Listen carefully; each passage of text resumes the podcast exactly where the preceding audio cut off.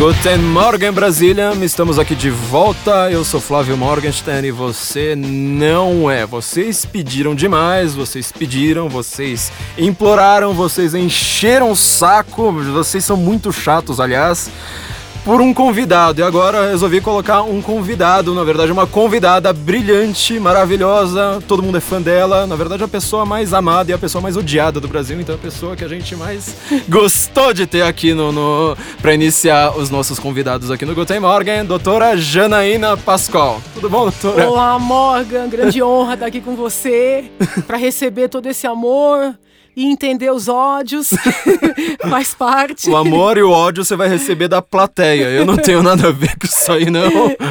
Logo, logo a gente vai ver esse amor, esse ódio. É, doutora, a gente está muito feliz aqui de, de, de estar com você. Você entrou no Twitter agora. Você sumiu da imprensa, aliás, né? Você faz tempo que você não aparece em lugar nenhum da imprensa. A não ser pra gente, óbvio, né? Como tá a vida, doutora? Todo mundo tá querendo saber isso. Como tá a vida pós-impeachment? Primeiro eu gostaria de pedir para você tirar o doutora. Eu tá acho bom, que tá o bom. doutora trava a comunicação. Professora, Não, lá. não, me chama de Janaína, tá que, bom, é, que é meu nome. Olha, a vida tá tá voltando ao normal, né? Tô retomei minhas atividades. tenho atendido ainda jornalistas, algumas pessoas se dispuseram, querem fazer um perfil, querer entender quem é essa criatura que surgiu do nada e decidiu mexer com um país inteiro. Então eu continuo atendendo todos os jornalistas que me procuram, independentemente da linha ideológica. E a vida tá, tá, tá voltando para os eixos, vamos dizer assim. Né? Na expectativa, a gente fica sempre muito preocupado é, que esse trabalho todo não tenha sido em vão. É claro que eu acho que já foi uma grande vitória ter conseguido tirar o PT do poder, Porém, no Brasil, você tem que estar atento o tempo inteiro, né? Para todos os movimentos. Então, eu sou uma pessoa que sempre estive e continuarei atenta. Eu continuo observando as pessoas que estão na, na, política, as que estão tentando entrar na política, a movimentação jurídica. Né? Voltei a ser uma observadora assídua do nosso país. Está conseguindo ter uma vida normal já, então? Tá quase, né? Sim, é assim, a minha vida sempre foi muito agitada. Então, o impeachment é, foi, foi um grande projeto, um projeto de maior visibilidade, né, um trabalho de maior visibilidade. Agora, eu sempre trabalhei muito, sempre briguei muito, é, já tinha enfrentado outras quadrilhas, não foi a primeira quadrilha que eu enfrentei. E essa coisa, né, de lutar pelo que é justo, pelo que eu acredito, faz parte de mim, entendeu? Então é que a diferença das outras causas é que esta foi uma causa com maior visibilidade. É, então, eu sou mais ou menos isso aí. Quando eu estava lá no congresso, tinha gente que falava assim: Poxa, mas você não sai para almoçar, né? Você fica aqui o tempo inteiro.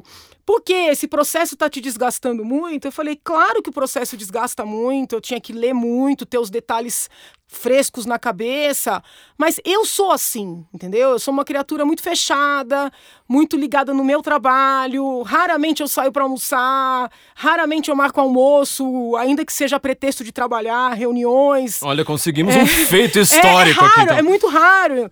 Então, assim, aquela pessoa fechada, fechada no sentido de concentrada, é o que eu sou no meu dia a dia, entendeu? Então, assim, eu tive que trabalhar muito nessa causa, tive, mas eu tô acostumado a trabalhar muito.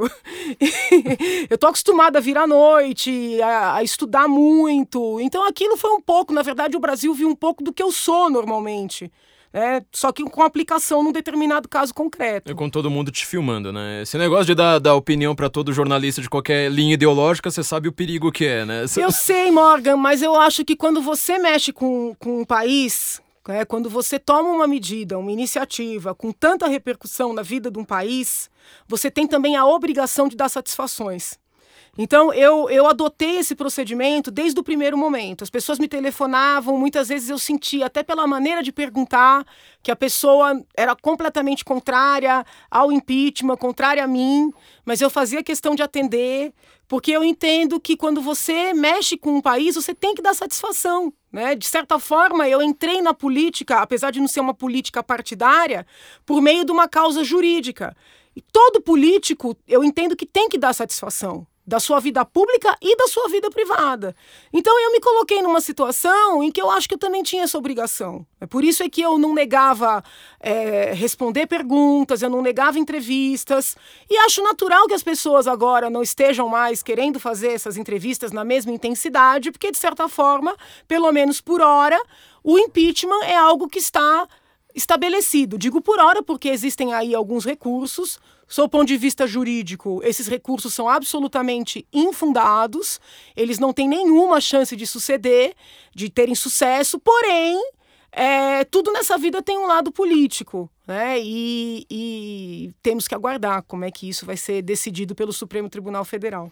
Ou seja, a gente ainda vai ter muita, muito sangue rolando aí pela frente, muita coisa a ser comentada, né? Mas, bom, pelo menos você está numa vida normal, a gente fica muito feliz porque desde que o impeachment aconteceu, você deu uma sumida mesmo da imprensa, né? Uh, o, o, o, grande enfoque da imprensa, né? aquela coisa quase obsessiva da imprensa em relação a você, uh, deu uma, uma, uma resfriada, acho que você vai poder voltar a ser colunista colunista aqui do Senso em Comum, né? Uma coisa. É, é engraçado saber. Eu preciso falar uma coisa para você, porque você sempre foi a colunista do, do, do, do nosso. Na verdade, nossa primeira colunista, né? uhum. né? Uma honra. é, quando, quando o site abriu foi comigo e com você, né? Praticamente. E você foi sempre aquela colunista que estava ocupada em, em tirar presidente do, de, de, de, lá, em dar aula na, na São Francisco, em é, cuidar da, da, da, sua vida de, de, de, como advogada, mas sempre foi aquela pessoa que sabe, mais escrever para o site. Até hoje, no final das contas, você é a pessoa que Morgan, mais. quando você quiser que alguma coisa seja feita, peça para alguém ocupado. É... Entendeu? Porque quem é ocupado está acostumado, está acostumado a não dormir, está acostumado a não comer. Entendeu? Agora o cara que é sossegado, ele vai ter sempre uma desculpa para não fazer, não tem jeito. Eu vou colocar você para responder meus e-mails agora, então, já que você atende todo mundo assim, né? Não vou nem falar dos meus outros colunistas, né, que eu não quero dar nenhuma indireta para ninguém, mas esses de outros colunistas que não estavam lá derrubando o presidente, dando aula na San Fran, fazendo tudo isso, aí é, é, é sempre, é sempre muito mais complicado. Doutora, você entrou no Twitter agora. Uhum. Tá como Janaína do Brasil. Aliás, tem gente que até hoje não acredita que é você, né? Você sabia disso? Eu sei! Gente... É... Toda hora alguém escreve, não é fake. Porque, na verdade, eu tentei. Na verdade, eu não ia abrir Twitter, como eu também não tenho página no Face. Porém, usaram o meu nome em uns três ou quatro perfis falsos. E as pessoas começaram a dizer: olha, a única maneira de você se proteger disso é ter um verdadeiro. Então eu tentei Janaína Pascoal, Janaína C. Pascoal por causa do Conceição. Eu tentei todo, todo tipo de arranjo com o meu próprio nome. Mas já tinham registrado todos, né? Já tinham aberto vários twitters com o meu nome. E aí veio essa ideia de Janaína do Brasil, que é assim que eu me sinto. Eu sou muito apaixonada pelo meu país me sinto um pouco propriedade da nação e, e tenho tentado escrever toda manhã para manter uma, uma habitualidade, né? criar um, um, um, costume, vamos dizer assim. E muitas vezes as pessoas falam, ah, não é ela de verdade, entendeu? E, aí, e às vezes eu coloco vídeo, foto, para comprovar que sou eu e não, não consigo convencer. E o que é a coisa mais louca nessa história toda é que eu tentei cancelar o perfil falso e verificar o meu, ter uma certificação do Sim. meu. O Twitter não tirou o falso e não me deu a certificação. Ele o que é um me faz crer que o Twitter acredita que a fake é verdadeira, entendeu? o Twitter precisa acreditar mais nas pessoas, né? É uma coisa meio, meio bizarra o que, que acontece por lá, né? Mas na, na internet, assim, o que. Uh, tem muita gente que se informa pela internet. Acho que com uh, uh, o grande descrédito da imprensa hoje no Brasil, as pessoas estão buscando informação na internet, fica aquela coisa assim: você tem tanta informação mais correta do mundo na internet quanto você tem as coisas mais idiotas do mundo na internet, né? Então é, é sempre bom ter, ter, essa verificação. Acho que não lembro de ter visto você na imprensa ainda falando a respeito do seu Twitter, né? Por exemplo, por isso que eu, que eu acho que assim ainda tem muita gente no, com, com, essa boataria uhum. toda, né? E bom, na, boato a seu respeito na internet é a coisa que mais existe, né? Tipo, tem boato assim, mas para qualquer coisa. Todo assim, dia alguém me conta um novo. É, qualquer... Todo dia alguém me conta um novo. O legal é que dá para você colocar um boato contra o outro, assim, eles vão se anulando, assim, eles eles vão se mesclando. Não, porque fala... não tem lógica, né? Não, é... porque uma hora um diz que eu sou aliada do PSDB, outra hora que eu sou aliada do Cunha, outra hora que eu sou aliada do Temer. Já tem gente que falou que, na verdade, eu sou do PT, disfarçadamente. E fora todas as outras, né, alucinações ao meu respeito. E quando eu digo, é, sabe que, que você lembra daquela peça de Gil Vicente que tinha os personagens Ninguém e Todo Mundo? Ah, sim. Que tem um momento que fala assim: todo mundo mente e ninguém diz a verdade. Eu acho que nós estamos num grau de costume com a mentira que quando alguém diz a verdade, ninguém acredita. É, parece uma coisa bem estranha, né? Parece assim que vocês. Eu te chamo de louca, né? O tempo todo. Você é pessoa louca, é, exaltada, que é sempre. Você como eu, não sei se você é descendente de italiano, mas você como eu fala muito com as mãos, né? Ainda uhum. bem que a gente tá sendo só ouvido, não, não, não visto. Mas. Eu acho que é o lado nordestino. Ah, tá. Não, o lado nordestino me dá mais gás, assim. Mas... Agora, vamos cá entre nós. Para enfrentar o que eu enfrentei, tem que ser meio louca, né?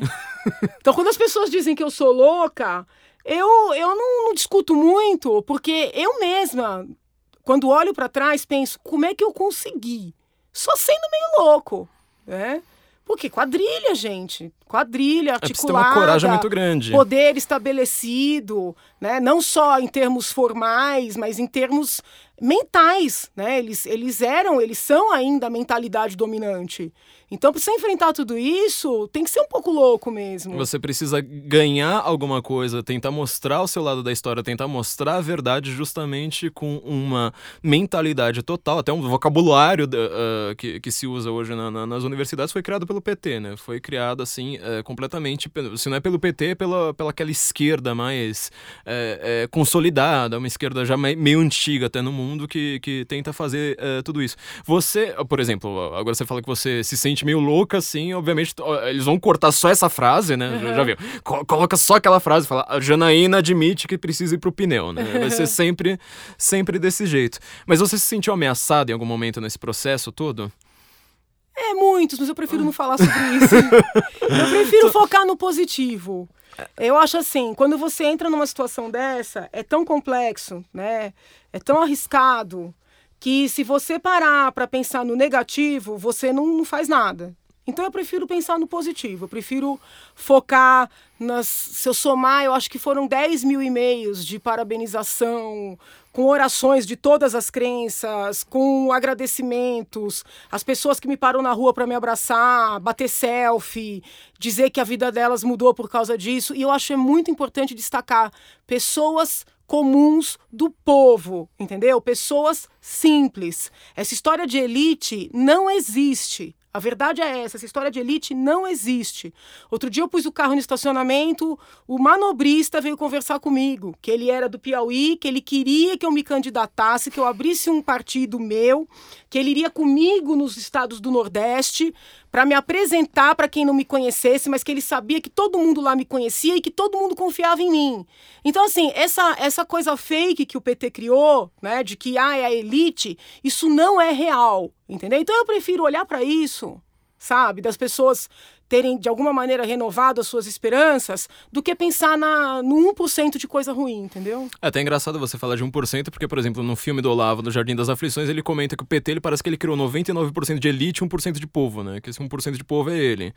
É, então parece que, na verdade, assim, a gente vê nas suas que estão todas as pessoas mais simples mesmo, né? as pessoas mais humildes. Não, que, que, é muito comum, o jornalista vem falar comigo e fala, ai, como é que você vê o país está dividido? Eu falei, o país não está dividido. Eles são 10%, nós somos 90%. 90% estão comigo. O país não está dividido. Isso aí é que eles são bons marqueteiros. Aliás, os marqueteiros deles são pagos aos milhões. Tem os oficiais e tem os extraoficiais. É, eles estão tão bons marqueteiros que eles fazem as pessoas acreditarem que o país está dividido, quando isso não é verdade. É, uma divisão de 90 para 10, né? Até a aprovação da Dilma, por sinal, ela estava em 9%, né? No, no, no, começo do impeachment, que é uma coisa assim inédita, né? Para esse país. É, doutora, como você não quer, quer ser chamada de doutora, né? Janaína, você ainda aguenta falar de impeachment? Já não tá de saco cheio de falar de impeachment? O que, que eu posso fazer, né? Eu fui me meter nessa confusão, eu tenho que dar satisfações o que você quer, o que você quer perguntar. Ó, vamos agora para a boataria da internet, né? A internet, ela é feita de boato, então vamos vamos, começar. É, você é chamada de golpista, né? Acho que até na San Francisco deve ser chamada de golpista o tempo todo. É, explica, assim, vamos falar pro povão médio, assim, mais. Povão, assim, que são, são, são, os nossos ouvintes, né? Quem ouve aqui o Guten Morgen é povão, né? No, tem o pessoal mais rico aqui, adora, adora ser povão. Vamos explicar. Qual foi o crime da Dilma? Foram vários. É, foram hum. vários. Então, é uma coisa que é importante de novo explicar que na nossa denúncia foram descritos muitos crimes, além dos crimes que foram considerados para o processo.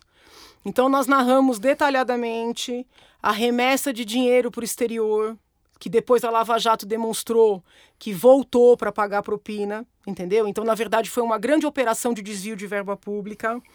Nós narramos a omissão dolosa da Dilma diante do escândalo do Petrolão, que ela já sabia que estava acontecendo por vários veículos, inclusive pela própria imprensa, mas ela negava reiteradamente. É, nós narramos os decretos, que é a abertura de crédito não autorizada pelo Congresso. Nós narramos as pedaladas fiscais, que assim é uma coisa muito grave. O pessoal fala que ah, problema contábil. Não é. Não é problema contábil. Ela usou o dinheiro dos bancos públicos, o que é proibido, e ela não contabilizou isso. De forma que as pessoas achavam que o Brasil tinha dinheiro para dar sequência nos programas prometidos na campanha, quando ela já sabia que o Brasil não teria condições de dar, de dar seguimento naquilo.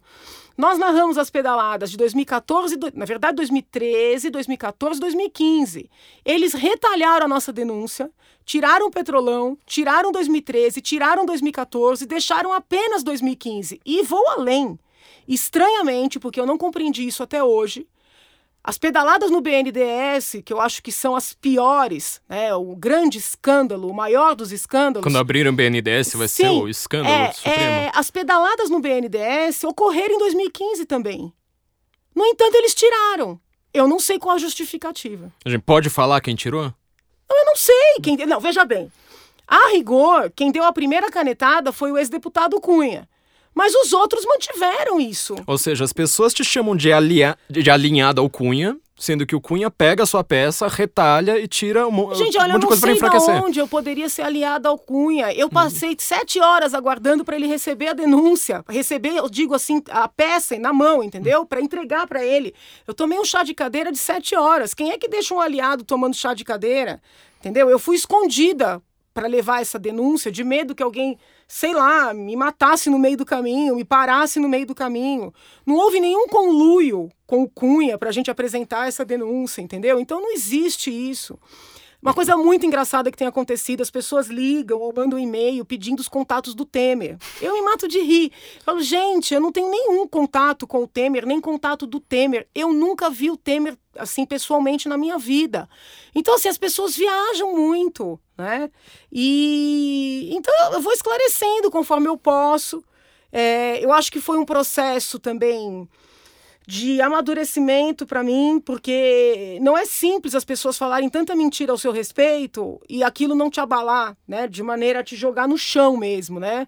Mas eu pensei o seguinte, se eu deixar isso me abalar, ou se eu perder tempo processando, pedindo explicações, respondendo todas as ofensas, todas as mentiras, né? Eu não vou, eu vou desviar a energia do que é importante. E o que, que era importante? Tirar esse partido do poder.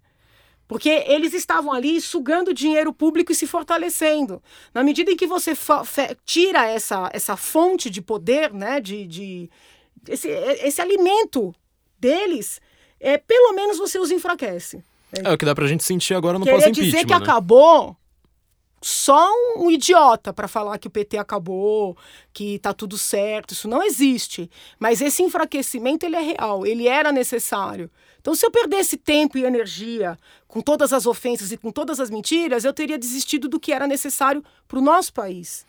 É bastante interessante falar a respeito disso, porque a gente consegue ver pela, pelo noticiário do que aconteceu no pós-impeachment. Tem uma notícia contrária ao PT atrás da outra, né? É, nessa semana aí aconteceu de que é, o Temer, por exemplo, não está mais é, financiando os blogs progressistas. Aqueles que ficavam xingando a gente o tempo todo. Ai, gente, mas esse nome progressista é tão injusto. É. Né? Porque, assim, progressista, ele tem. ele soa bem, soa progresso. Bem. Né? Eu não acho que eles são progressistas, eu acho que eles são todo atraso. A verdade é a seguinte: alguém que fale alguma coisa porque é pago para falar já é atraso, né? É, pois é, né? A pessoa pode falar o que quiser, mesmo quando é absolutamente contrário ao que eu penso, mas ela tá falando por convicção. Agora, você falar porque você, na verdade, é um pau mandado, Não acho nada de progresso nisso. É o bobo da corte da antiguidade, né? Ele faz o papel de bobo da corte. Ele tenta ser meio bardo, meio bobo da corte. E é, é bastante curioso, porque quando a gente pensa. Uh, foi, foi o impeachment, né, que gerou tudo isso. A gente consegue ver nitidamente que o impeachment acabou gerando tudo isso. Você tinha acabado de falar do Temer. O Temer, no começo do processo, ele falou: não vai ter impeachment, né? Eu não me lembro. É, foi? é uma notícia não, que as pessoas foi, esquecem de falar. Mas não foi só ele, não. Muita é. gente. É. Eu cansei de contraditar a Fernando Henrique na, no ar entendeu? Que ele dava entrevista dizendo que não tinha elementos, aí ele mesmo reconhecia que não tinha lido a nossa denúncia. Eu falei, pô, um professor universitário, entendeu? Como agora ele está dizendo que a denúncia contra o Lula é fraca, eu gostaria de saber se ele leu. Né, as 149 páginas. Então, assim, se eu fosse ficar muito abalada com isso, eu teria desistido de algo que era fundamental para o nosso país. Eu não tenho dúvida disso.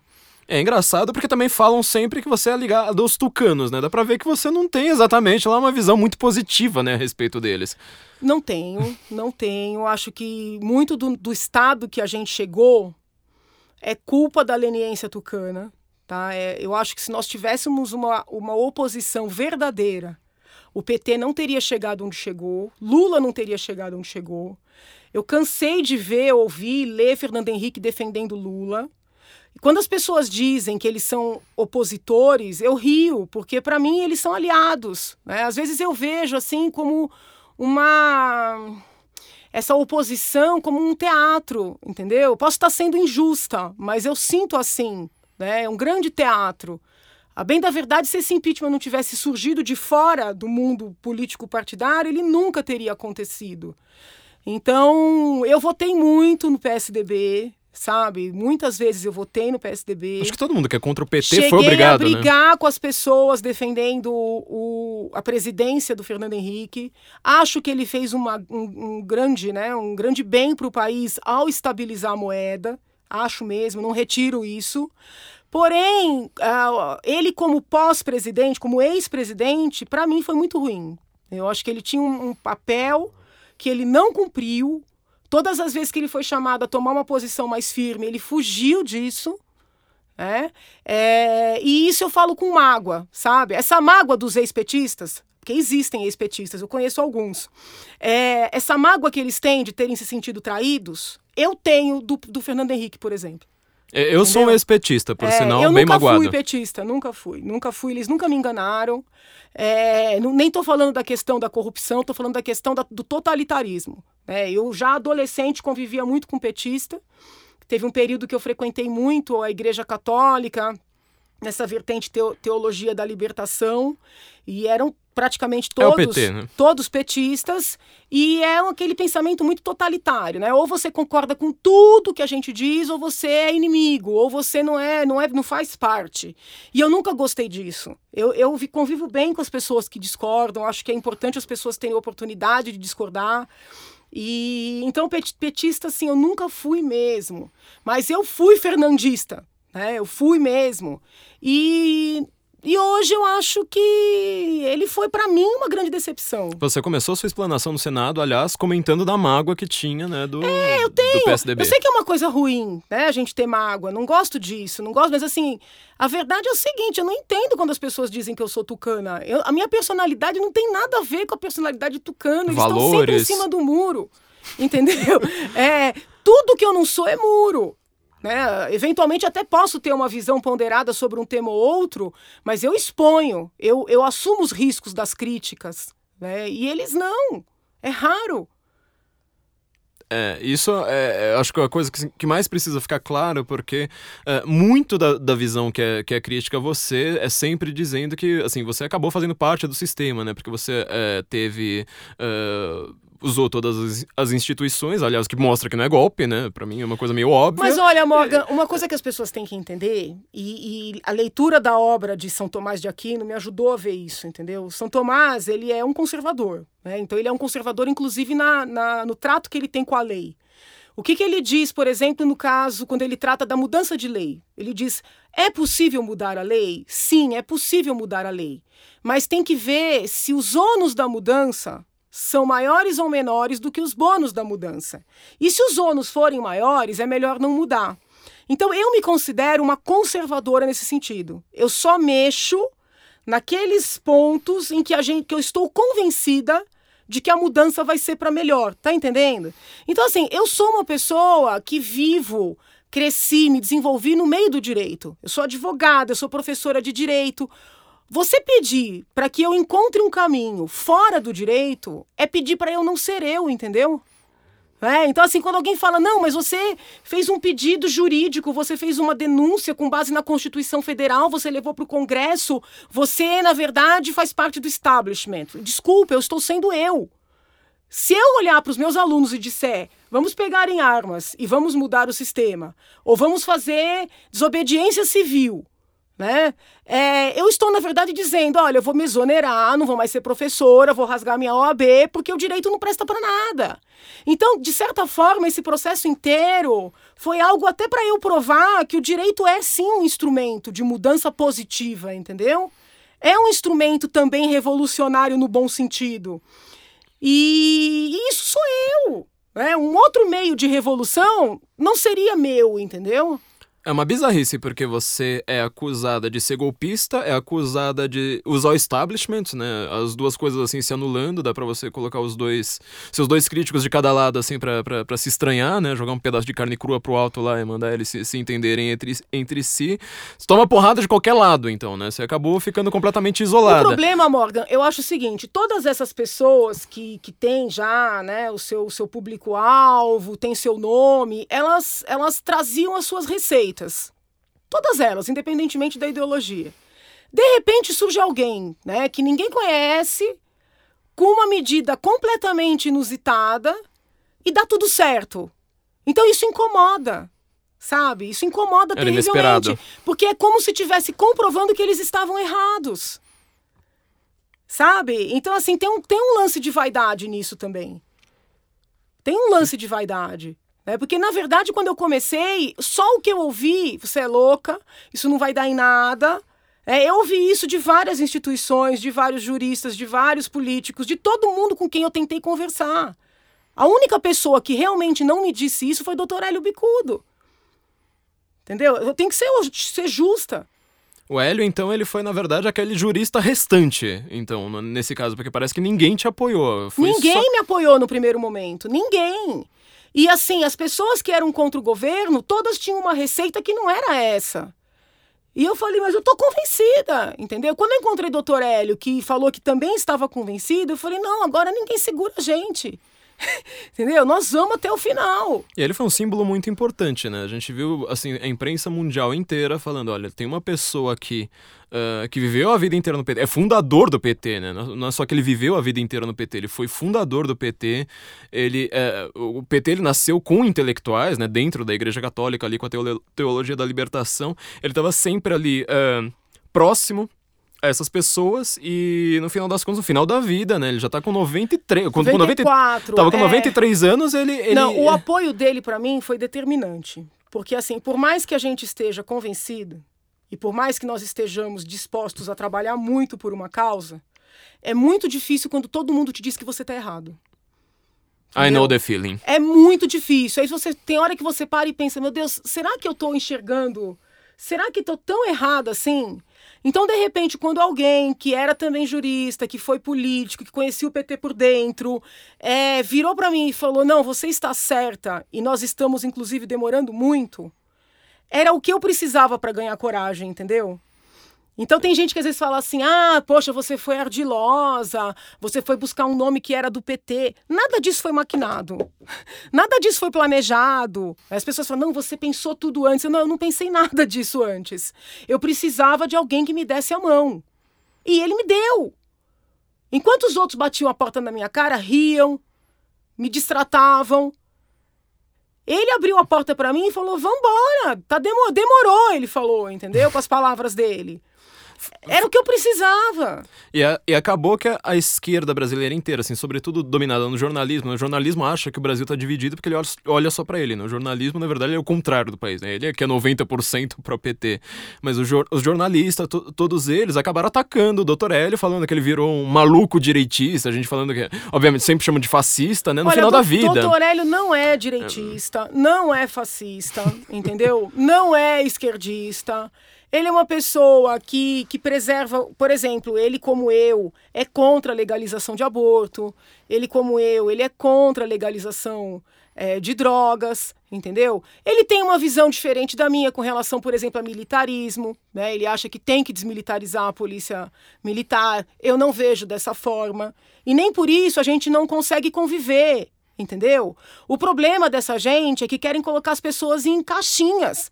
Você tem que pegar um formulário, colocar um monte de X, entendeu? Tudo na mesma coluna. Colocar na né? balança. Desculpa, gente. Né? Isso, isso aí tá ultrapassado. Para. É, Entendeu? A, a, capacidade comunicativa dessas pessoas, elas estão sempre medindo, né? Todo mundo. É uma mentalidade bem, bem Não, totalitária. O cara quer saber assim, ó, o que, que você. Quantos tiques você coloca aqui a depender da. Ah, então você é isso, você é aquilo. Para! Tem entendeu? até testezinho de Facebook. É que você, você é uma pessoa assim, limpa que não entra no Facebook, então você não sabe. Mas tem até testezinho de Facebook pra não, isso, isso é né? É charupada, gente. Para de querer se, se conceituar. Sabe? Eu acho que essas pessoas se levam em alta conta, elas querem se apresentar como isso, querem se apresentar como aquilo. Para com isso. E são entendeu? só gente no Facebook. Pô, de né? repente um cara com 93 anos decide né, salvar o país. E o cara é atacado de todos os lados, porque querem saber se ele é de esquerda ou de direita. Meu, tira a bunda da cadeira e vai fazer alguma coisa. Aliás, acho que essa sua frase, assim, eu acho que vou, vou usar ela como título, né? Do, do nosso podcast. Desculpa o termo, mas assim, é isso. É muito fácil ficar dentro do seu gabinete, falando no Face, falando no Twitter, entendeu? Liderando um bando de gente cabeça fria, cabeça cuca fresca, cabeça vazia e criando termos. É muito fácil. Sai do seu conforto. Vai enfrentar senador te xingando. Vai enfrentar a ameaça diária. Vai mudar o país de verdade. Entendeu? Tô cansada de gente de gabinete, Morgan. Tô cansada. Bom, ainda bem que nós somos o anti-gabinete aqui por definição, né? Nós somos o anti-establishment, até pelo, pelo nome do nosso site e tudo mais. É, professora, você tinha comentado é, a respeito do Tucanato que eles entendem tudo, da, da, impressão que tudo que eles falam contra o PT é teatro puro, né? Veja, então... pode ser que eu, no meu ressentimento, veja dessa forma, porque o apoio do PSDB. No, na fase final, ou seja, no momento das votações, o apoio do DEM, o apoio do PPS, o apoio de todos os partidos. Oportunismo. Não, não eu, não, eu não sou assim. Isso é coisa de quem gosta de dar definição, entendeu? É, é, é um apoio que eu agradeço, porque eu sei que se ele não viesse, não, não teríamos conseguido. O que eu acho é que falta uma consciência de ser oposição nesse país. De saber o que pensa. É, é tudo muito de conchavo, é tudo muito de ajuste, de aliança, né? É, eu, eu acredito que o Brasil precise de um amadurecimento. Você até tinha me dito agora há pouco, antes da, da gente gravar, que o, o, PSDB é um PT gourmetizado, como é que foi a frase? Ah, agora eu não me lembro, mas eu acho que é um PT sofisticado. É um PT sofisticado, eu né? Sinto um PT gourmet. Forma. É um, é um PT sofisticado.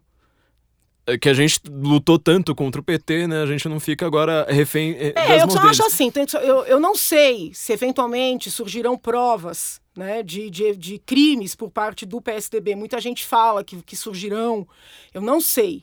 O que eu vi do PT, é, eu posso dizer, foram desvios bilionários com muitas fraudes para maquiar esses mesmos desvios. Então, agora, quando a gente está falando da, de serem iguais, eu estou falando da questão ideológica, tá? da forma de fazer política. Eu não sei o que surgirá, se é que surgirá, em termos de denúncias, de crimes por parte dos membros do PSDB. Então, tô, tô, essa equiparação que eu estou fazendo é do ponto de vista ideológico. Claro. Eu, como, como alguém que votou muito tempo no PSDB, tenho uma frustração pela postura tão passiva, entendeu? É... O motivo dessa postura, eu já ouvi assim N explicações. Eu não sei dizer, mas que é uma postura passiva, eu acho que ninguém nega isso. É, acho que só os únicos que, que, que, negariam isso talvez fossem os próprios tucanos, né? Acho que o Brasil inteiro deve concordar com você, inclusive os petistas devem concordar com você nesse ponto, eu né? Não, Porque... acho que não. Os é. petistas vivem reclamando que o, que o FHC acusa o Lula, que o é, FHC mas... Você acha que da boca para fora? Eu só vejo o FHC proteger o Lula, gente. É, eu nunca vi uma declaração dele contrária. Sempre, Sempre que defende. Ele, que ele aparece é para isso. Ele defendeu a Dilma no impeachment, depois ele defendeu o Lula na denúncia agora da Lava Jato. Eu não vejo. Então, assim, pode ser que a minha visão esteja distorcida. Eu não acho que eu sou dona da verdade. Agora, eu não vejo essa briga que a imprensa vende pra gente que existe. E você está esperançosa com o governo Temer? Eu já ouvi, por exemplo, que o governo Temer ele é um neoliberal, que ele tem um plano de privatizações, que ele tem. Olha, é, o Morgan, eu tô muito incomodada com essa história deles querendo legalizar o jogo no país. Entendeu? Eu tô muito incomodada. Então, assim, eu sou uma brasileira de carteirinha, sabe? Eu, eu torço por todos os governos, todos. Eu torci pelo FHC, eu torci pelo Lula, torci pela Dilma, de verdade. Estou torcendo pelo Temer, até mais do que pelos governos anteriores, porque, de certa forma, me sinto até um pouco responsável, muito embora não tenha, quem, quem elegeu o Temer tenham sido os petistas. É, 13 confirma, escolheu, era o número, né? Quem escolheu o Temer para ser vice foi a própria Dilma e o partido dela, mas eu tenho torcido muito pelo sucesso do Temer. Tá? Acho que tem momentos em que acerta mais, acerta menos. É, porém, essa, esse movimento que me parece forte dos ministros dele e e acredito que também dele, apesar dele não verbalizar, no sentido de legalizar o jogo no país, me incomoda sobremaneira eu não lutei tanto para o meu país ser transformado num cassino. Porque o cassino traz tudo de ruim junto. Né? É mais bebida, é mais droga, é prostituição adulta e infantil. Então, assim, eu estou muito incomodada com isso. As pessoas pensam em Las Vegas, elas esquecem de tudo, de que nós não somos a América, nós não somos esse não, paraíso. Nós somos um país complicado, com grande problema de analfabetismo, com grande problema de venda de meninas e meninos para fins sexuais, né? É, sem estrutura de saúde para tratar de vício. Eu fui presidente do Conselho Estadual de Entorpecentes por quatro anos. É, o vício no jogo, ele é muito parecido com o vício na droga. Pode não ter o elemento químico, mas tem o elemento psicológico, que muitas vezes é mais forte até do que o químico. Nós não temos uma estrutura de, de saúde para lidar com isso. Então, eventualmente, o dinheiro que vai ser recolhido em termos de impostos vai ser gasto com as pessoas perdendo suas casas, com as mulheres tendo que tocar a família sozinha, como muitas já fazem, com criança largada pelo meio do caminho. Então, assim, eu estou muito incomodada com isso. Vale até um parênteses aqui, porque você disse que você foi do, de um conselho. Qual, qual conselho? Na época se chamava CONEM é, Conselho de Entorpecentes do Estado de São Paulo. É, eu já vi fazerem essa Agora pergunta. Agora mudou o nome. Eu já vi fazerem até essa pergunta para você se você aceitaria um cargo público e você fala assim: não, mas eu já tive esse cargo público e na verdade era, é, não era nem remunerado no caso. O, o, cargo no conselho, ele é um cargo chamado honorífico. Uhum. Eu lembro que quando eu fui convidada, a pessoa falou: olha, você vem vem aqui fazer uma reunião uma vez por mês, né? Tipo, liberar, liderar um grupo aqui. Porque o conselho é isso, são pessoas de vários órgãos, tem Ministério Público Estadual, Ministério Público Federal, membros da comunidade, líderes comunitários, psicólogos, psiquiatras. E me venderam, entre aspas, né, esse cargo como sendo um cargo honorífico em que eu teria que ir fazer uma reunião por mês. Eu nunca trabalhei tanto na minha vida, entendeu?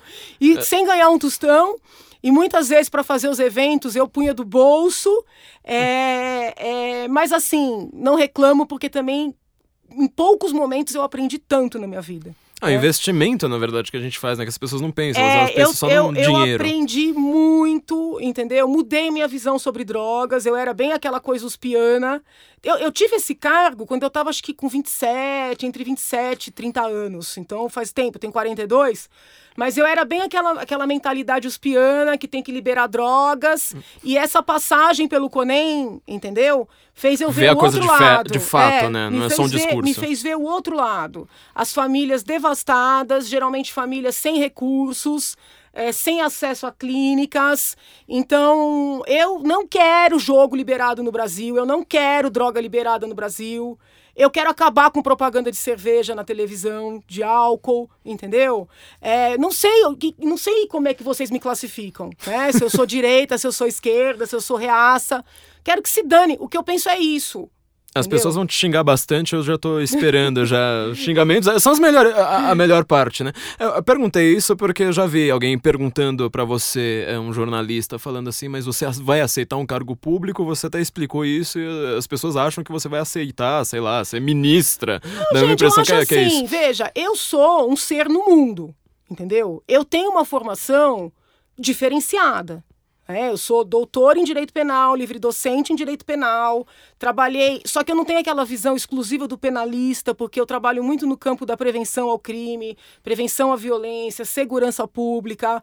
Então eu tenho uma formação diferenciada. Eu trabalhei em locais que fazem com que o meu perfil seja um perfil especial. Né? Então, além da questão acadêmica, eu tenho um viés prático que poucos têm. Então, a chance de um dia pela qualidade técnica, eu ser convidada para um cargo é real. Eu não vislumbro tantas chances pelo fato de eu ser uma pessoa tão reta. Né? Eu sou uma pessoa que não faço conchavo, que não aceito vantagem, que não aceito perceber que alguém está levando vantagem ilícita e não fazer nada a respeito. Então eu, eu realmente duvido muito que alguém vá me chamar para algum cargo assim com poder não pela questão técnica, porque eu garanto que são raros os profissionais que têm tanta condição quanto eu para assumir muitos cargos públicos. Mas acho pouco provável que eu seja convidada, porque as pessoas querem ter parceiros, né? E eu sou parceira do que é justo. Entendeu? Agora, querer que eu assine um papel de que eu nunca vou aceitar um cargo, desculpa, não vou assinar. Porque eu sou um ser no mundo. Não, mas são né? cargos como esse, que na verdade tenho, são cargos admiráveis. E eu tenho que avaliar se a minha capacidade vai ser útil para o meu país. O meu compromisso sempre foi, desde que eu nasci, com o meu país. E eu não vou falhar com o meu país porque tem meia dúzia querendo falar: olha aí, tá vendo? Ela aceitou um cargo. Desculpa. E a gente, sempre gente querendo pegar assim uma manchete, né, manipular tudo, como foi, por exemplo, você estava falando agora há pouco do conluio, né? Eu lembro da, da, da, frase que ficou famosa, né? Se houve conluio foi com Deus. E as pessoas falam: "Meu Deus do céu, onde já se viu falar em Deus?" Eu Meu Deus, Estado Deus, laico. Eu falo Deus o tempo inteiro. o Estado laico, diferentemente do que esse pessoal interpreta, não é Estado ateu. É, eles confundem Estado laico com o Estado ateu, ou o Estado arreligioso, o Estado anti-Deus. O Estado laico, pela nossa Constituição, é, é o contrário disso. É aquele Estado que não toma partido por uma ou outra religião, ou contra as religiões, ou pelo ateísmo. O Estado laico é aquele que se movimenta no sentido de permitir que as várias religiões se expressem, convivam Entendeu? Então, uma pessoa que tem um cargo público e deixa claro qual é a sua religião, por exemplo, ou fala em Deus, ou de repente diz que não tem religião, que é ateu, essa pessoa está em total consonância com o Estado laico. É, o que é né? engraçado é porque sua frase ela nem precisa ser religiosa. Uma pessoa que não tem, não acredite em Deus, posso falar, se houve conluio, foi de Deus. Não, e as pessoas porque, reclamam loucamente. Por que eu disse isso? Morgan, eu não conheço Sérgio Moro. Eu não conheço Delayol. Eu não conhecia, e não tenho nenhum contato, conheci ali no ato da audiência o doutor Júlio Marcelo. A menina que foi, a moça que foi nossa assistente técnica, a professora Selene, eu não conhecia. Ou seja, o que aconteceu? Nos seus determinados cargos, as pessoas foram se levantando, entendeu? As pessoas foram se cansando, os, os, de, os delegados da PF que estão na Lava Jato. Sem se conversar. Entendeu? É, não, não houve um conluio. Então, assim, o que que eu, por que, que eu disse que foi Deus? Porque só pode ter sido Deus que, num mesmo momento histórico, deu, deu, deu capacidade de visão para estas pessoas que estavam em lugar, locais-chave, vamos dizer assim, e mais coragem para enfrentar o establishment. Entendeu? Porque assim, eu sei que eu joguei a minha titularidade no lixo. Entendeu? Eu sei que eu prejudiquei a minha advocacia. Eu sei um monte de coisa. Porque assim, eu sou advogada e eu estou apoiando a Lava Jato, ninguém entende. Né? É, pessoas... é, então, assim, eu sei dos, dos resultados negativos para minha vida, fora as questões pessoais que não vêm ao caso. Mas nós decidimos, cada um à sua maneira, enfrentar tudo isso, entendeu? Porque pelo país. Então, por isso é que eu acredito mesmo que foi Deus. Ou seja, não tem um colunho nenhum, você está negando um conluio e as pessoas reclamam de qualquer jeito. É, então, evento, qualquer motivo para reclamar de você. Se vocês estão me acusando de algum conluio, na verdade foi Deus, porque assim, o que, que explica o trabalho impecável que o Júlio Marcelo fez naquele, naquele, naquele trabalho ali da, das pedaladas? É raro um procurador fazer um trabalho tão preciso, tão cauteloso, tantas provas, os peritos, o próprio TCU com todos os ministros. Né? É, Todo mundo tá, tá mancomunado. Entendeu? É, dá a impressão que, na verdade, o Brasil inteiro tá mancomunado, porque a gente viu a Paulista lotada, né? Que a Glaze acha que só tem elite do, do, do Brasil porque é, é, a Paulista lotada. A gente vê o, o Brasil inteiro falando assim: olha, a, a, Dilma parece ser culpada, eu quero impeachment, né? Foi 68% no último data, Datafolha, tava a favor do impeachment. É uma coisa completamente horizontal, completamente popular, Uh, todo mundo estava querendo isso, e eles tentam sempre vender essa narrativa. Né? Já, já saíram livros a respeito do, do, golpe, do golpe, golpe, golpe, né? aquela palavra sempre repetida. Uh, tem, tem livros, né? A gente entra numa livraria agora, tem livro um atrás do outro falando que, que o Brasil sofreu um, gol, um golpe em 2016, e a gente. Como que você acha que a gente vai ter que fazer essa narrativa, a, a, a, verdade aparecer nessa narrativa. Porque parece que ela é completamente dominada hoje pela esquerda, não só pela esquerda partidária, né? não quero dizer só o PT, mas é dominada por essa mentalidade de esquerda que você fala, essa mentalidade totalitária, que é, é sempre assim, confundindo um partido com o Estado e o Estado com a sociedade. Se você fala uma coisa contrária a um, pet, a um petista, você é um fascista, você está cometendo um crime de lesa majestade, né? Como você acha que essa narrativa pode pode ser é, narrar, a verdade vai aparecer nessa narrativa para a população. Não sei se aparecerá, Morgan, entendeu? Depende de, de aparecerem historiadores, sociólogos, cientistas políticos que decidam escrever a verdade. Ou seja, a gente está precisando né? ter mais livro. Então eu não sei se, se se aparecerá. As pessoas me perguntam muito isso. Ah, você vai entrar como heroína ou como uma golpista, como uma vilã?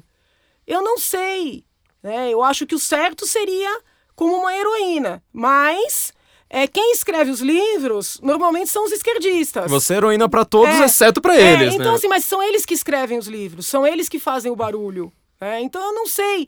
Mas assim, eu tenho minha consciência tão tranquila, tão tranquila, que eu confesso que não me importa. Bom, a gente vai ter. Ó, o recado ficar claro, pelo menos. É preciso escrever mais livro de história, não, explicar para as criancinhas. Assim, num, num futuro próximo, eu pretendo escrever uma, uma, um lado, vamos dizer assim, mais intimista desse processo todo. É, o que passou pela minha cabeça, por que, que eu decidi determinadas, determinados movimentos, entendeu? É, por que, que eu preferi manter o nosso, que já estava aceito, a desistir do nosso e apoiar o da OAB, que estava no início? É, por que eu decidi não recorrer do fatiamento quando as pessoas estavam me destruindo naquele momento? Então, assim, eu, eu quero escrever sobre tudo isso para que as pessoas tenham, pelo menos, o conhecimento do que aconteceu né, com, com alguém que estava no meio de tudo. É porque assim, eu tenho certeza que se eu não tivesse ficado até o final, o impeachment não aconteceria. Não, todo mundo tem certeza disso Entendeu? no Brasil. Eu tenho certeza disso. E eu decidi ficar até o final porque eu acreditava e acredito que isso era e é importante para o nosso país. Então eu vou escrever não com o sentido de dizer, olha, eu sou o máximo, mas com o sentido de deixar registrado para o povo brasileiro o que me motivou, entendeu? E, e aquela minha fala final, né, quando eu, quando eu peço desculpas pelo sofrimento e ninguém entendeu aquilo, o que foi aquilo? Foi mostrar que em nenhum momento eu fui movida pelo ódio.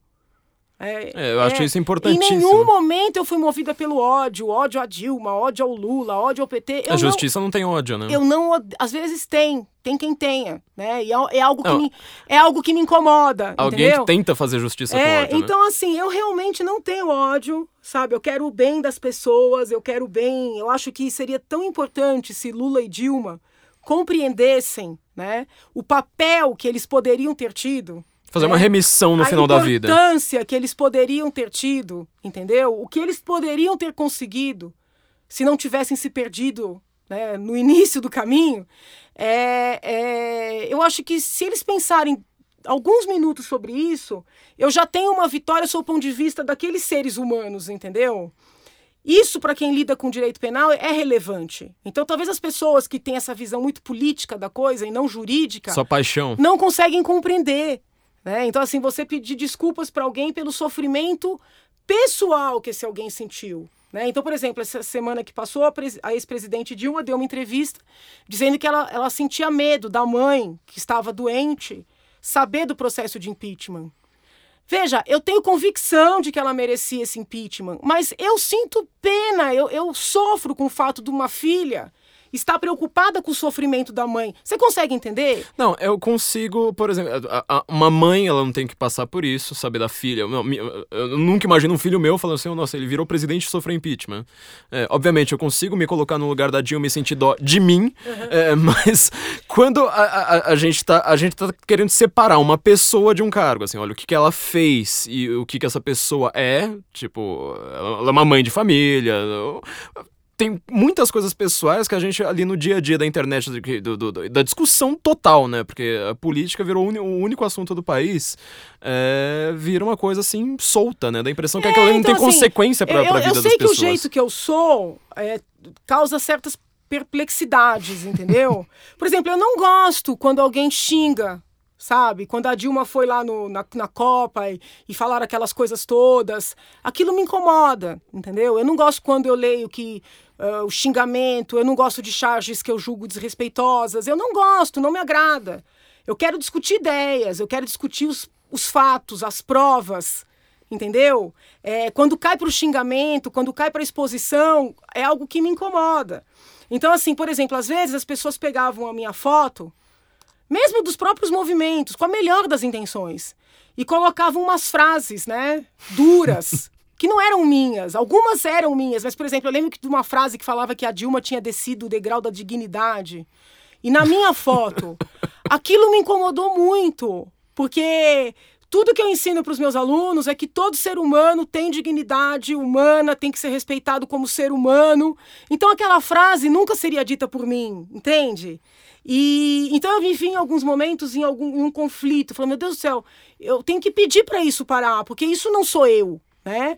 Então, por exemplo, a Janaína Fake do Twitter adora entrar e xingar os outros.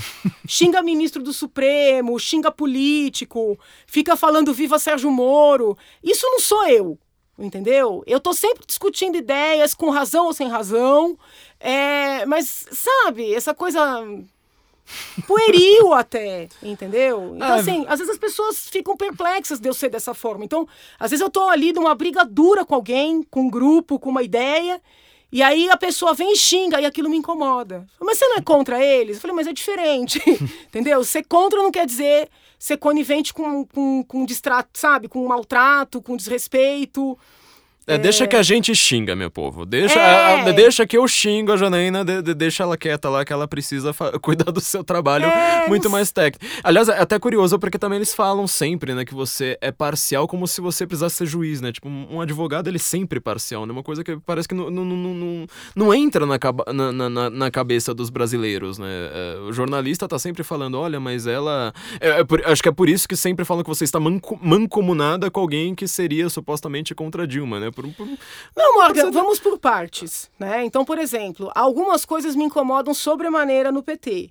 Né? Então, por exemplo, esse, esse, esse alinhamento com Cuba, com Venezuela, sabe? Que a Dilma não te respondeu. É, isso aí são coisas que me incomodam muito. É, doutrinações dentro das faculdades, informações erradas nos livros. É o que a gente mais discute é, aqui. Então, assim, isso me incomoda. Ou seja, esse totalitarismo me incomoda tá? É, essa coisa de não separar o público do privado, que as provas estão cada dia mais, mais presentes, isso me incomoda. Agora, vou lhe dizer: se aparecerem as provas com relação aos políticos dos outros partidos. Dane-se eles. Que sejam presos, entendeu? Então, assim, fala-se o tempo inteiro em, em é, é, é eventuais desvios envolvendo o metrô. Apura, entendeu? Quem tiver que se perder cargo, que ser preso, que seja. Agora, eu não vi ainda, pelo menos não foi, não foi tornado público. Então a culpa não é minha, é dos próprios jornalistas que não conseguem colocar no, no, no assim, mostrar isso pra gente. Porque do PT, quando eu pedi o impeachment, já tinha é, é, tesoureiro preso, entendeu? Já tinha um monte de coisa publicada na imprensa. Então eles não estão trabalhando o suficiente. Se tem provas das coisas no cartel e cartel de, de trem, que vem à tona, entendeu? Não se preocupa que culpa de jornalista aqui é o que a gente mais adora acusar, né? Não, não, o que eu tô dizendo é o seguinte: eu peguei as provas que vieram para mim, entendeu? E fiz o que eu fiz porque eu estava convencida. Mas eu não tenho nenhuma. nenhum, nenhum assim, fetiche, vamos dizer, com, com pessoas poderosas de outros partidos, entendeu? Eu acho assim, se tiver conluio público-privado, desvio de verba pública, favorecimento, lei penal tá aí para isso.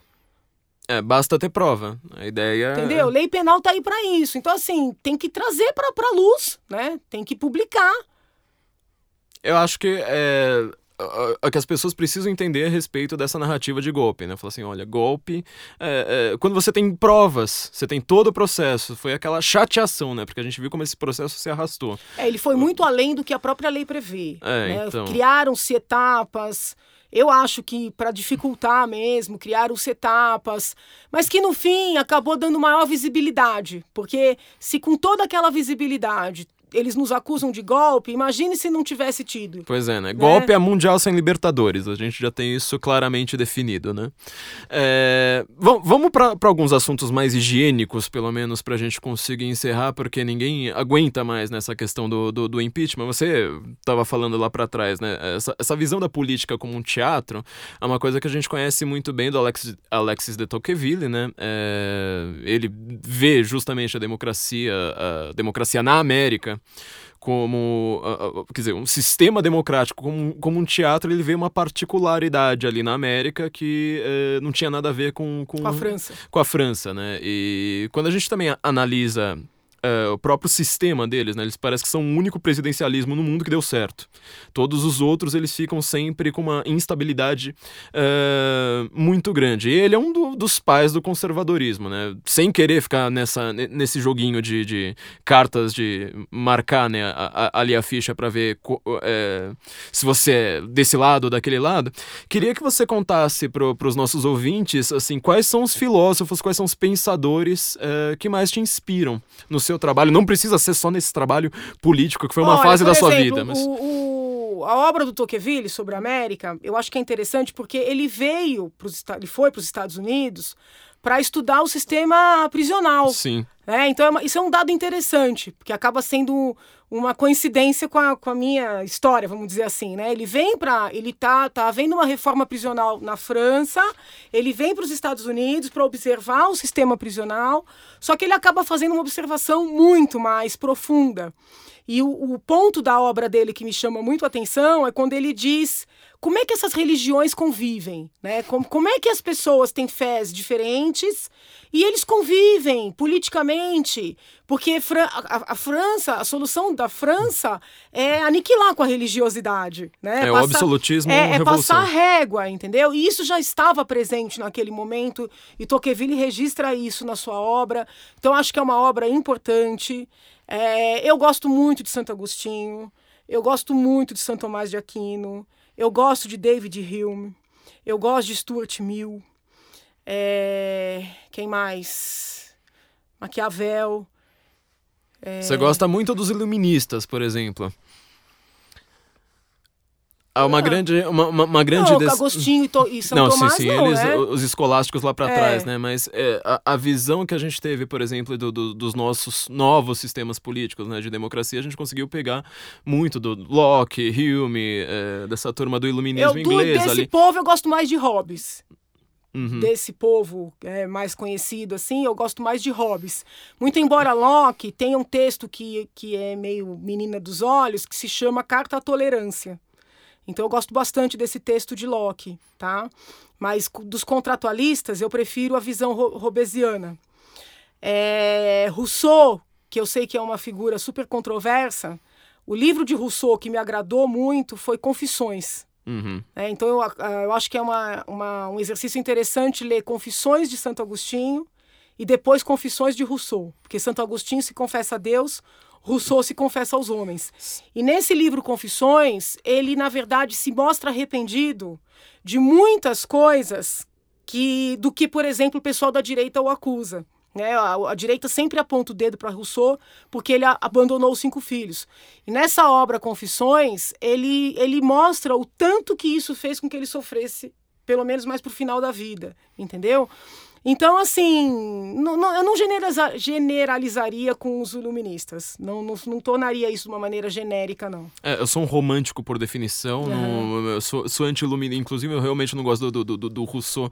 Apesar de mas que. você tá... leu Confissões? Então, eu, eu, vale eu comecei ler. a ler, não, uhum. não consegui terminar, mas ele tem uma coisa bastante interessante para a filosofia da consciência, né? Porque como se, é, ele justamente ele faz um contraponto, né? Agostinho falando assim, um, é você se confessar uma consciência universal, outra a consciência consciência dos homens, que eles não conseguem ver tudo, é bem interessante ver como é, tem quase ali um, um, arranjo né, da parte dele para conseguir fa é, fazer tudo isso. Mas no direito, assim, por exemplo, você no direito penal é, eu sei, né?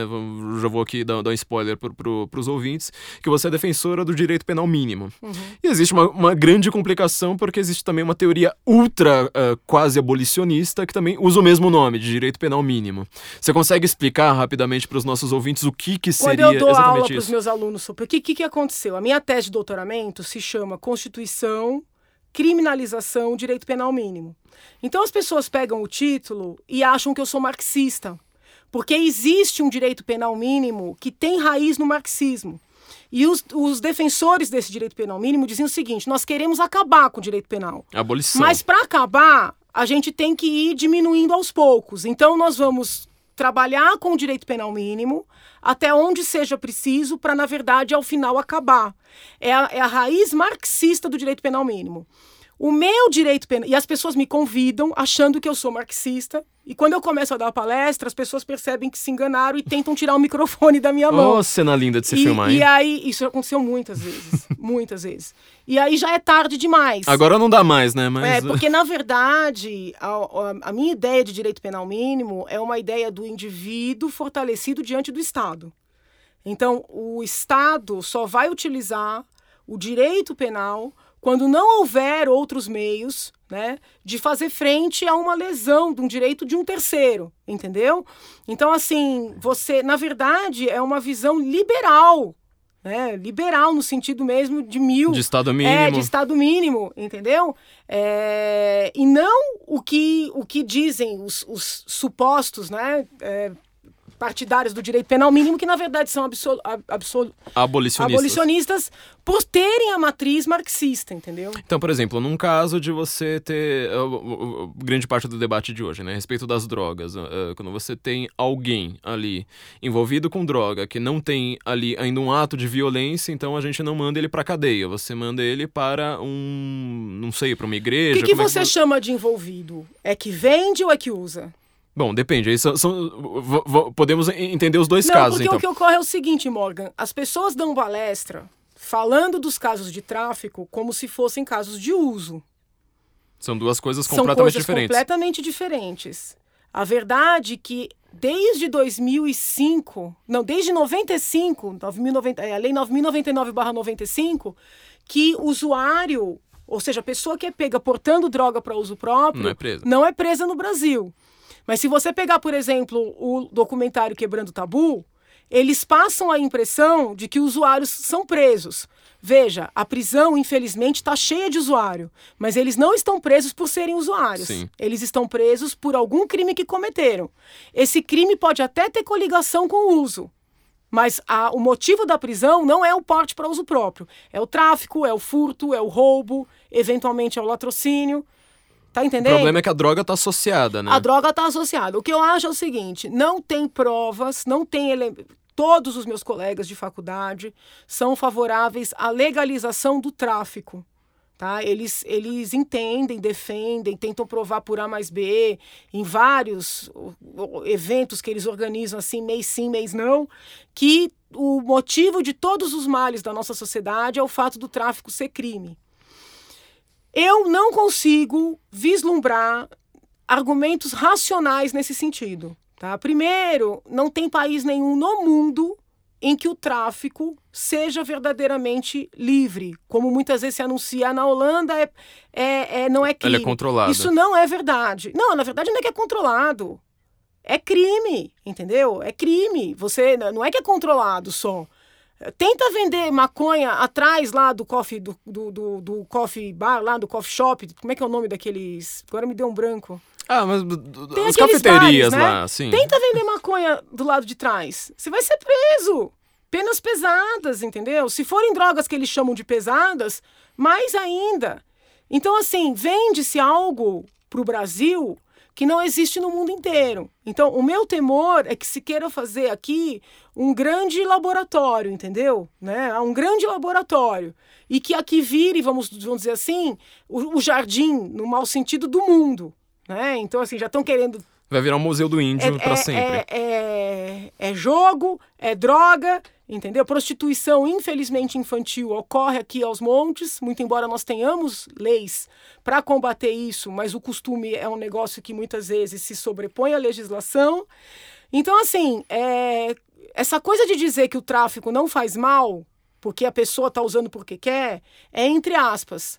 Porque a pessoa usa porque quer da primeira, da segunda, da terceira vez. Da quarta já não é mais. Sim. Né? Então é, não existe essa liberdade é, tão alardeada assim. É, a droga ela já vem com reggae, já começa o, o, o problema por aí, né? Mas quando. quando vamos eu não tentar vejo usar... assim.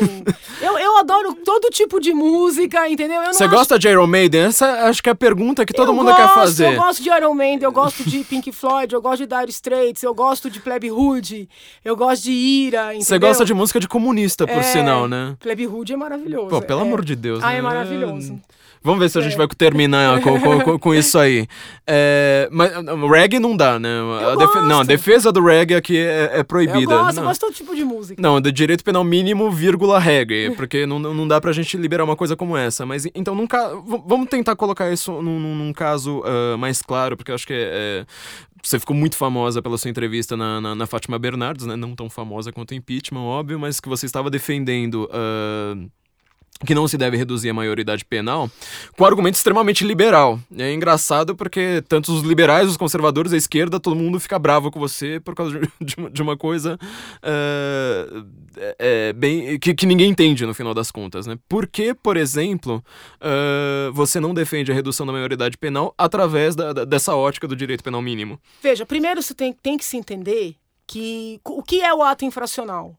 O ato infracional é qualquer conduta prevista como crime quando praticada por um menor de 18 anos. Melhor, uma pessoa que tem entre 12 e 18 anos. Então, qualquer conduta prevista como crime. O que nós mais temos no Brasil são comportamentos previstos como crime. Então, abaixando a idade penal, automaticamente todos esses comportamentos se transformarão em é, crimes de adolescentes. Sim. Entretanto, quando a pessoa é adolescente, é, às vezes ela comete comportamentos que para um adulto são criminosos, mas que para ela não tem sentido ser tratado no campo do direito penal. Então, alterar um boletim, por exemplo. Vira né? falsificação. É uma falsificação. Tem cabimento trabalhar isso na justiça criminal? A bem da verdade, não tem cabimento levar isso nem para a vara da criança e adolescente. Isso é uma questão escolar. Então, nós corremos o risco, abaixando a idade penal, de levar situações que são inerentes à adolescência para dentro da justiça criminal. Já acho que vai ser uma perda enorme. É, nós temos condições no campo da justiça juvenil de aumentar o prazo de internação para aqueles comportamentos que são mais reprováveis, tá? Um estupro, um homicídio, né? um latrocínio, que, em termos proporcionais, é, representam pouco no universo dos crimes praticados pelos adolescentes. Certo. Mas nós temos condições de aumentar esse prazo de internação. Tem até é, projeto de lei nesse sentido. Ou seja. Se você baixar a idade penal, você vai colocar essa turma dentro do presídio. Hoje, os presídios estão dominados por facções criminosas. O que nós vamos conseguir é dar mão de obra barata para estas facções tá? Porque esses meninos, para não serem violentados, para não serem espancados, para não serem. Eles vão servir de mão de obra barata para as facções. Vira o PCC, o CV ali. O que vai tudo... acontecer é o seguinte: no médio prazo, o problema de segurança vai aumentar. Então, me parece, até para fins da segurança pública, mais interessante elevar o prazo de internação para aqueles casos considerados mais graves para os adolescentes, sem diminuir a idade penal. Porque até para a segurança pública isso vai ser pior. Mas você então defende que uh, casos como roubos, estupros, homicídios, esses, vamos dizer assim, os crimes de sangue, Esses crimes com violência, esses crimes. Que haja um maior prazo de internação. Sim, maior prazo de internação. Isso, nunca então... misturando com os adultos. Nunca, uhum. nunca. Essa é uma coisa que eu acho que precisa ficar bem clara, porque assim, simplesmente dizer você é contra a redução da maioridade penal é, da empresa. Você quer um exemplo interessante? Não teve uma situação aí, não vou discutir o mérito da situação, mas de um monte de manifestante ser preso, num, num desses atos fora Temer, uhum. teve um monte de manifestante que foi preso. É, meu livro foi sobre isso, né? Então não, não, foi... tô dizendo agora. É, agora. mas sempre... Levaram, levaram pro fórum. Quando chegou no fórum, havia lá uns 20 que eram maiores e uma meia dúzia menores.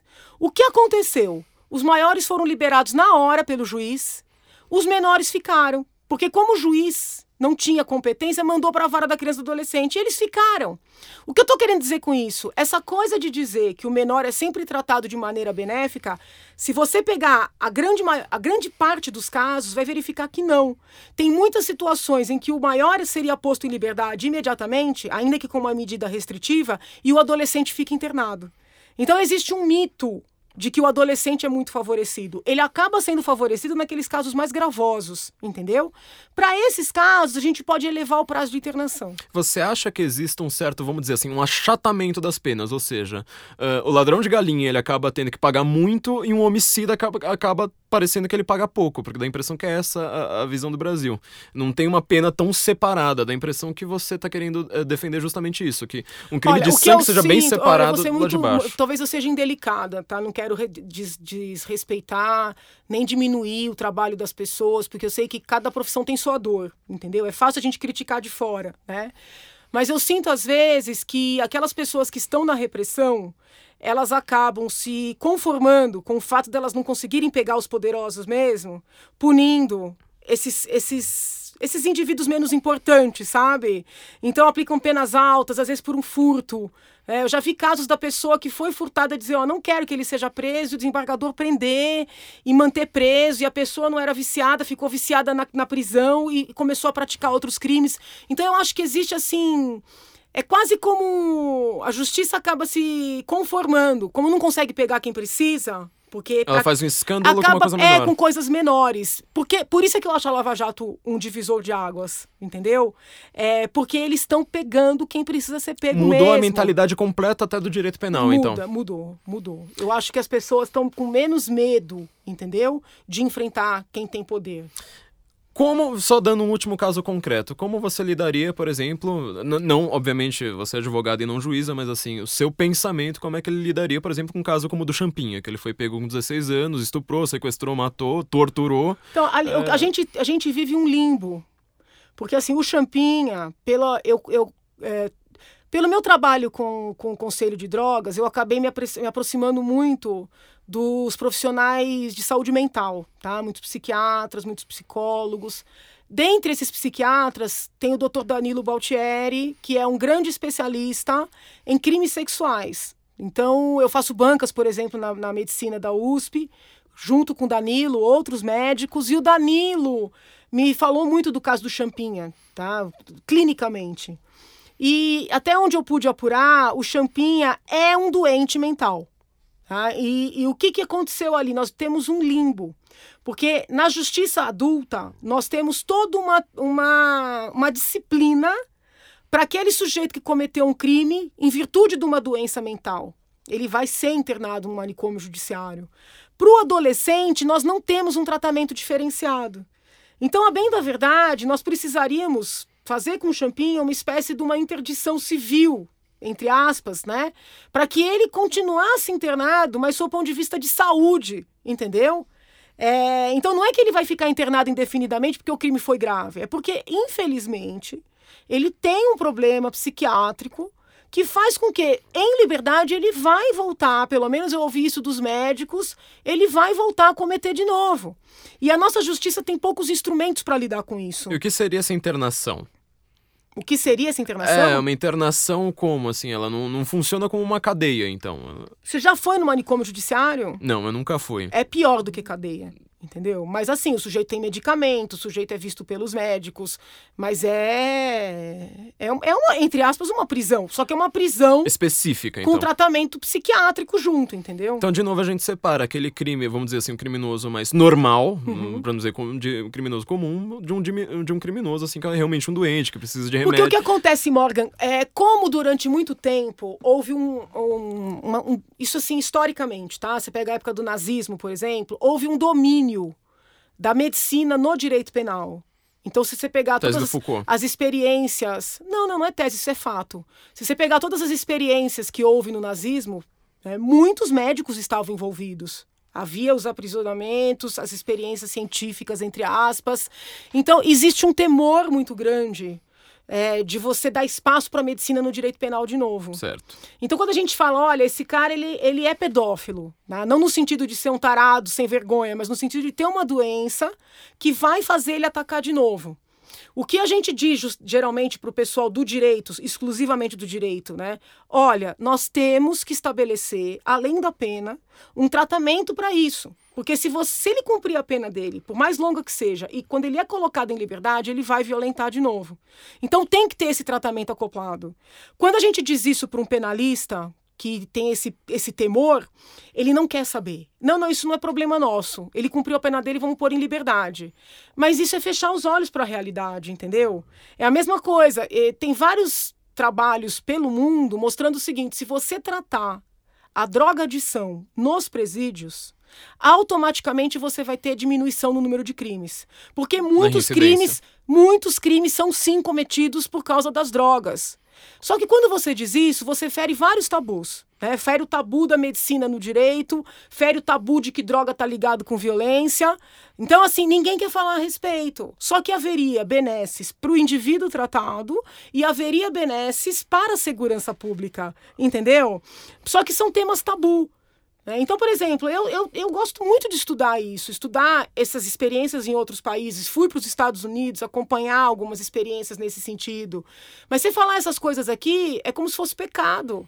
Mas eu, eu acho que o pecado ele surge, na verdade, o tabu surge porque as pessoas não entendem isso. Por exemplo, quando uh, eu falo por mim mesmo, quando eu descobri assim, você é contra a redução da maioridade penal, dá a impressão que é quase uma falha, assim, mas peraí, ela é, sabe, meio abolicionista nesse ponto. Quando a gente ouve os detalhes, toda essa burocracia, que a gente consegue finalmente descobrir, sabe, a, uma, a Janaína humanizada, vamos dizer assim, né? O que é que você é pensa? Porque as pessoas reduzem muito as discussões. A né? uma pessoas... pa palavra é, só, né? As pessoas um... reduzem muito. Então, assim, eu lembro de um, de um candidato para fazer doutorado doutoramento comigo, que no, ele apresentou o projeto dele de doutoramento mostrando o quão coerente é alguém que é contra a redução da, da maioridade e é contra a revisão da lei de anistia. Né? E eu achei tão interessante, porque, de certa forma, ele estava escrevendo sobre a minha pessoa, entendeu? Porque eu sou contra as duas coisas. E ele mostrou que quem defende uma menor intervenção do Estado na vida do indivíduo necessariamente teria que defender as duas coisas.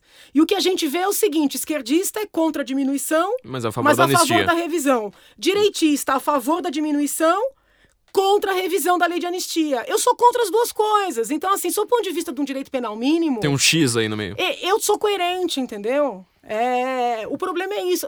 A coerência no nosso país, eu acho que é, é um defeito. Claro, é, isso a gente, a gente percebe isso muito bem. A gente percebe isso extremamente bem. Bom, apesar do nosso podcast ser povão, nosso é um povão também que adora ler bastante, né? É, eu queria que você indicasse para as pessoas, pode ser seu inclusive, algum livro uh, que explicasse um pouco melhor essa sua visão sobre direito penal.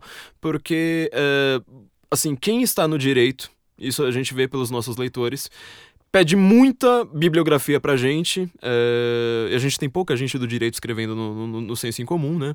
É, eu não entendo nada do, do, do, assunto, mas quem tá no direito pede muito livro pra gente. Quem não tá, pede ainda mais explicação do tipo, mas peraí, como isso vai ser aplicado uh, ao direito? Então, se tiver algum livro, sobretudo nessa área penal, Olha, que explique livros isso... penais tem vários, autores incríveis. O meu pensamento é muito único Entendeu? Então, assim, você Tem que assim, pegar vários Janaína, e retalhar. quem é que você segue? Eu não sigo ninguém, eu sigo a minha cabeça. Eu li vários, li todos, assim, brasileiros, estrangeiros. Eu, eu rendo homenagens a muitos deles, concordo com alguns pontos, discordo de outros tantos. Então, o meu pensamento não está alinhado com nenhum autor. Não tá fechadinho ali. Então eu tenho a minha tese de doutoramento, que é a Constituição, Criminalização, Direito Penal Mínimo, que eu posso até te passar o link, porque como ela já esgotou, deixamos lá. Você põe no, no teu site se quiser. Tem a tese de livre docência que chama-se ingerência indevida. Tá? Essa eu tenho é, onde eu estudo, onde eu estudo os crimes omissivos e mostro que existe uma tendência de punir as pessoas por aquilo que elas não fizeram, entendeu? Então, assim, só que muitas vezes você não sabe o que você tem que fazer. Então é complicado quando não está expresso aquilo que você precisa fazer, a depender do contexto, você ser punido por aquilo. Né? Então, é um livro que, onde eu passo por várias teorias do direito penal, é, mostro vários, várias partes desse pensamento. Eu achei muito interessante que você fala, não dá tempo de falar aqui, né, mas muito interessante que você fala do direito penal do inimigo, né, naquilo que, que gerou na, na América ali com os atentados terroristas, como é que você vai lidar. E isso é, acho que foi a parte mais não, porque que, que é, é acontece? surpreendente. Quando, quando há os atos de terrorismo, nós temos aquela, aquele grupo que quer culpar a vítima, que não tem nada mais injusto do que você culpar a vítima pelo crime. Claro. Muito embora nós até possamos avaliar se o comportamento da vítima não pode, em alguma medida, melhorar para evitar eventos futuros. Então, é, que só eu... que não podemos confundir as coisas. Claro. Você culpar uma vítima por um crime é muito cruel. Né? E temos o outro grupo também que acha que tem que pegar terrorista e matar e torturar e que tudo. E, e às vezes, até pelo fato da pessoa ter algum tipo de ligação com o terrorista, sair por aí prendendo todo mundo que eventualmente tenha visitado um site. Né? É, então a gente tem que tomar cuidado com isso, né? com esses extremos. São entendeu? as ingerências. São é, extremos. Os extremos normalmente são injustos. Bom, fica aí a, a dica para todo mundo, então. Leia a sua tese. Eu de, sei, parece de... que eu tô querendo vender livro, não é não, isso. Não, não, não. É que, de verdade, se você quer saber o, sobre o meu pensamento, né, alguém que quer ler direito penal, eu acho que não pode. Não pode pass passar pelo direito penal sem ler dos delitos e das penas, por exemplo, do Becaria, sem ler manicômios, presídios e prisões do Goffman, entendeu? É, sem ler. É é, Edmund Mesger, O Direito Penal do Seu Tempo, do Francisco Munhoz Conde. Então, assim, tem obras que são necessárias. Né? O próprio livro do, do Stuart Mill, sobre a liberdade, são obras necessárias. Agora, sobre o meu pensamento, só eu mesma. Eu fui a única pessoa que leu, leu e detestou. Parece que, que, que, eu também sou único nesse aspecto. Janaína, eu fico muito feliz. Acho que todos os nossos ouvintes assim, te conheceram muito mais do que você pensa, é, com, com detalhes, sabe? Acho que é importante assim fugir de, dessas palavras que impressionam, né? Porque a gente vê pela discussão política é, cotidiana agora, nessa era, é sempre pegar uma palavra, uma frase que, que acham que vão pegar mal e falar, sabe, fazer uma tese gigantesca a respeito da sua, de uma palavra só. É, acho que foi muito interessante você explicar melhor seu pensamento, sabe, são detalhes assim que só você consegue explicar. Sabe, eu queria falar uma frase que eu acho que resume muito do que eu penso. Nem tudo que não é crime é lícito. Eu percebo muito nas discussões de hoje, ah, mas isso é crime. Isso não é crime. Né? Às vezes você faz uma crítica ao comportamento de uma pessoa e aí você é massacrado, mas isso não é crime. Então, assim, calma, o direito penal, ele é a última rácio, ele é a última a última arma do Estado. Então, Você não usa mas o tempo existem todo. outras maneiras de contenção, entendeu? Então, nem tudo que não é crime é lícito. Existe a moral, por exemplo. Né? Você falar em moral hoje em dia também é um pecado. Não, vamos já, você já está considerado extrema direita aqui para 50% de quem ouvir só te fala que é moral, né? Então, então assim, eu acho que essa frase resume muito do que eu penso, entendeu? Você pode criticar um comportamento, eventualmente até puni-lo numa esfera não penal. O fato de não ser crime não significa que seja lícito. Bom, você não gosta de seguidores, mas eu acho que agora sim vai ter muita gente que só de analisar o que é que você explicou da, da, da sua visão de direito penal, já podem começar a, a, a não ter um jana, janainismo, é, mas, pelo, de Deus, mas pelo menos é, levar essa tese adiante, porque como você disse, acho que é, é, é, também uma das grandes lições que você deu aqui pra gente, a gente precisa escrever muito mais, né? A gente precisa clarificar o que a gente pensa, deixar isso muito claro para a população e fazer alguma coisa que realmente faça a diferença. Janaína, muito obrigado. Eu que agradeço. Creio, eu creio que, que nossos ouvintes estão adorando isso, vai, vai ser um dos podcasts que acho que as pessoas mais vão, vão gostar, um dos nossos episódios mais. que as pessoas mais vão gostar, que certamente que eu mais gostei. Muito obrigada. É, fico extremamente honrado, fico extremamente honrado de, de, ter inaugurado o site com você. Não, né, tinha gente que não acreditava, né? Que você escrevia para mim. Eu, eu, não sei como é que podem acreditar que eu, que eu consigo imitar seu, seu estilo, né? mas agora tá, tá, tá, tá, aqui você com a gente, finalmente, mas é, esteja sempre é, à vontade, as pessoas gostam muito do que você escreve, esteja sempre à vontade para voltar aqui. Honra e, minha. Não, a honra é, né, né, nesse caso não dá nem para comparar, a honra é inteiramente minha, eu fico muito feliz.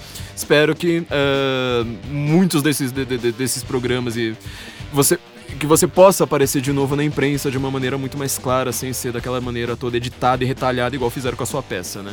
Janaína, muito obrigada, Morgan. Um beijo grande para todos os. Como é que a gente chama? É São ouvintes, ouvintes não, são, eles estão ouvindo por aí em algum lugar todos agora. Todos os ouvintes ou internautas, né? E estamos aí para tentar melhorar o nosso país, para tentar amadurecer esse país. Eu realmente não perco a esperança. Eu sei que o quadro não é dos melhores, mas eu não perco a esperança. Eu sou otimista né, e pretendo continuar assim. Muito obrigada. Tá Muito obrigado, gente. Guten Morgen, Brasília.